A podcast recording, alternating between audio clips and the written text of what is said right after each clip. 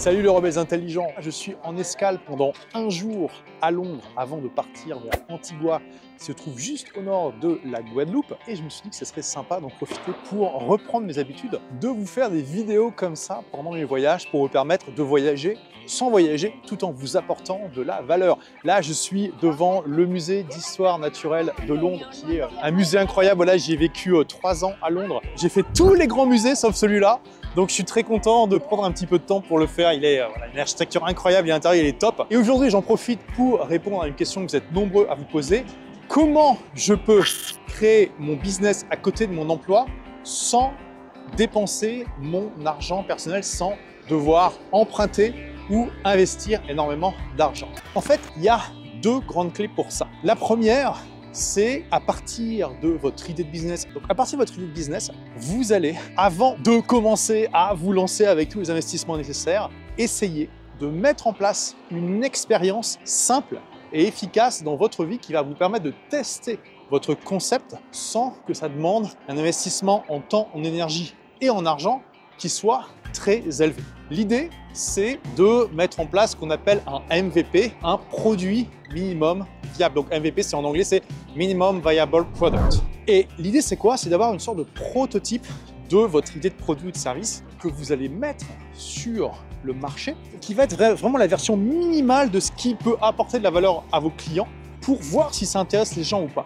Et vous allez pouvoir faire ça à côté de votre emploi, de vos études, de ce que vous faites aujourd'hui. Donc pour vous donner un exemple, j'ai arrêté mes études à 18 ans. Je viens de dire que j'ai un bac point 2. J'ai bossé un an sur le projet de ma première entreprise et je l'ai créé à 19 ans. J'ai pas fait ça sur un coup de tête. Je n'étais pas kamikaze. Qu'est-ce qui m'a donné la confiance nécessaire pour faire ça si jeune?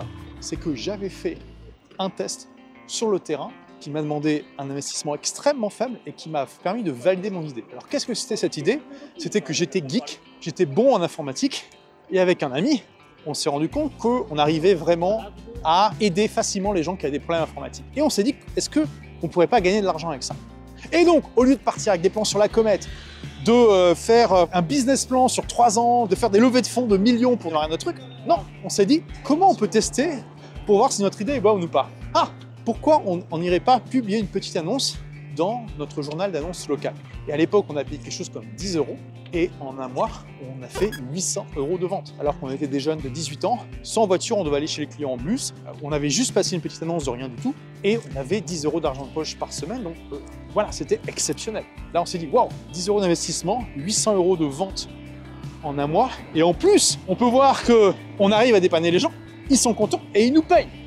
Et il y en a qui nous recommandent. Et là, on s'est dit, waouh, on a vraiment un truc. Alors, mon ami, lui, a décidé de continuer ses études, de passer au moins son bac avant de créer son entreprise.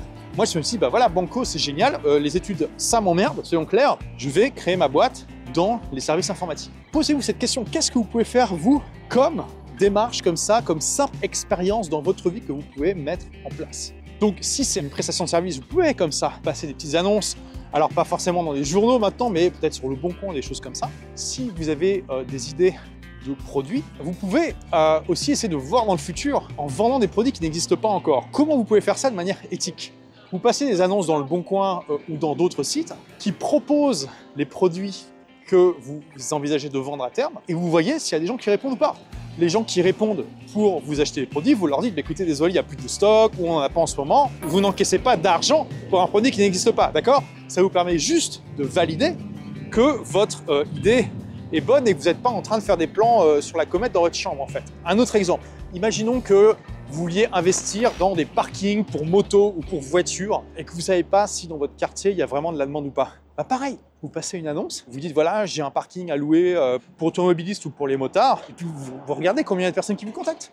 S'il y a personne qui vous contacte, c'est peut-être pas un bon plan d'acheter un parking dans ce quartier. Si vous avez plein de gens qui vous contactent, peut-être qu'il faut en acheter plusieurs. Vous voyez?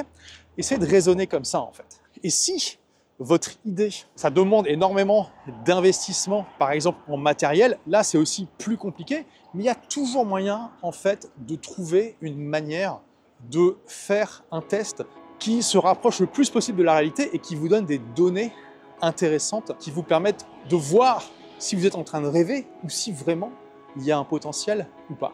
Donc, première clé, vous l'avez compris, mettez en place une expérience qui va pas chambouler votre vie et qui va pas vous demander énormément d'efforts.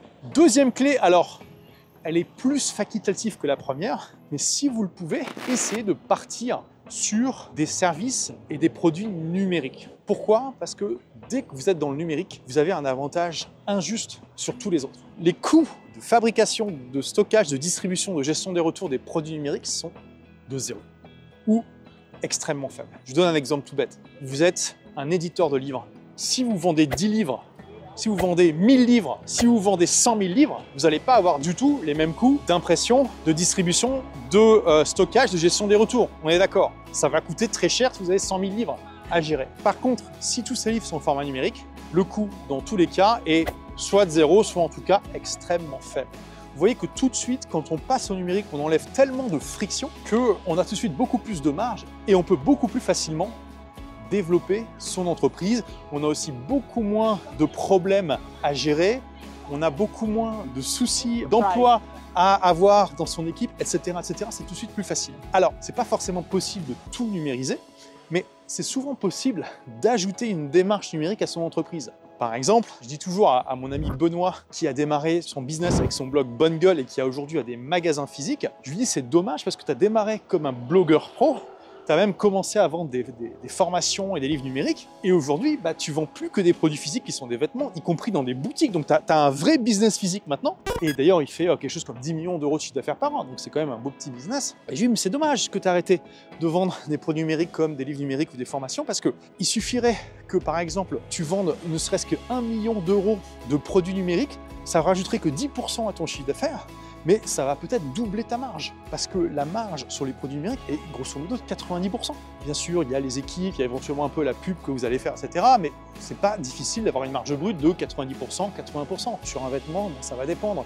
Mais voilà, si vous avez déjà 30% de marge sur des vêtements, c'est déjà très très beau. Donc c'est facile, avec 10% de chiffre d'affaires en plus, de doubler sa marge, ou en tout cas de l'augmenter de manière significative. Je pourrais en parler encore pendant des heures, honnêtement, c'est un sujet qui est... Euh, vraiment passionnant, mais ça vous donne déjà quelques pistes. Alors, toi là, qui est toujours en train de regarder, qui donc normalement est intéressé par le sujet, est-ce que ça te parle? Est-ce que tu vois des expériences que tu peux mettre en place pour te permettre d'avoir des données euh, intéressantes sur ton idée de business? Si oui, eh bien, partage ça en commentaire. Et même si tu n'en as pas, partage-le en commentaire. Ce sera très intéressant d'avoir ton avis. Merci d'avoir écouté ce podcast. Si vous l'avez aimé, est-ce que je peux vous demander une petite faveur?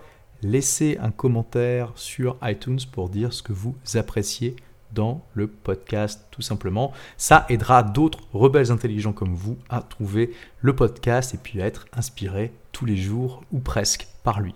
Merci et à très vite pour de nouvelles aventures.